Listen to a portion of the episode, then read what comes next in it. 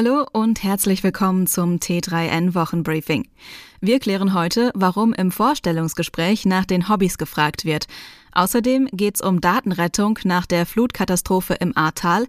Es geht um das neue E-Bike von Van Move und um Fehler, die du im Business Englisch nicht machen solltest. Außerdem erklären wir, wie Forschende mit einer neuen Methode Sauerstoff in der Schwerelosigkeit erzeugen wollen. Alle Artikel findest du wie immer in den Show Notes und auf t3n.de. Los geht's! Wenn in einem Vorstellungsgespräch nach den Hobbys gefragt wird, überlegen BewerberInnen oft krampfhaft, ob ihr echtes Hobby cool genug ist, um es zu nennen. Wer nebenbei nicht noch Marathonläuferin oder Extremkletterer ist, kommt sich mit einem 0815 Hobby nämlich schnell klein und nicht geeignet vor.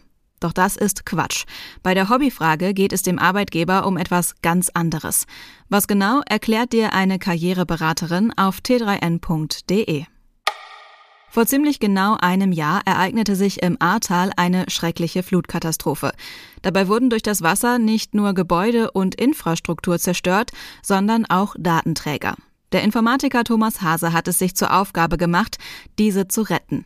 Wie er dabei vorgeht und was der Einsatz sonst noch so mit sich bringt, berichtet er im Interview mit T3N. Bereits im April hat VanMoof seine überarbeiteten E-Bike-Modelle S5 und A5 offiziell enthüllt. Aufgrund von Lieferengpässen und Halbleitermangel sind sie jedoch noch nicht erschienen.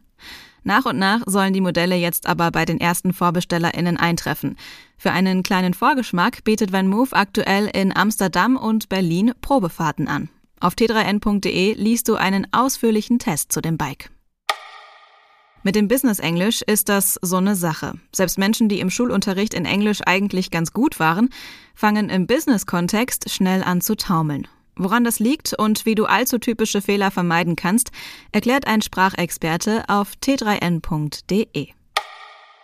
Dass Sauerstoff für uns Menschen von großer Bedeutung ist, ist hinreichend bekannt. Einem internationalen Team aus Forschenden ist jetzt ein Durchbruch bei der Gewinnung von Sauerstoff unter schwierigsten Bedingungen gelungen. Einen wichtigen Anteil daran haben Supermagnete, die Sauerstoff sogar in der Schwerelosigkeit extrahieren können. Wie genau das funktioniert, erklären wir dir auf t3n.de. Das war das T3N Wochenbriefing. Komm gut durch die Woche und bis zum nächsten Mal.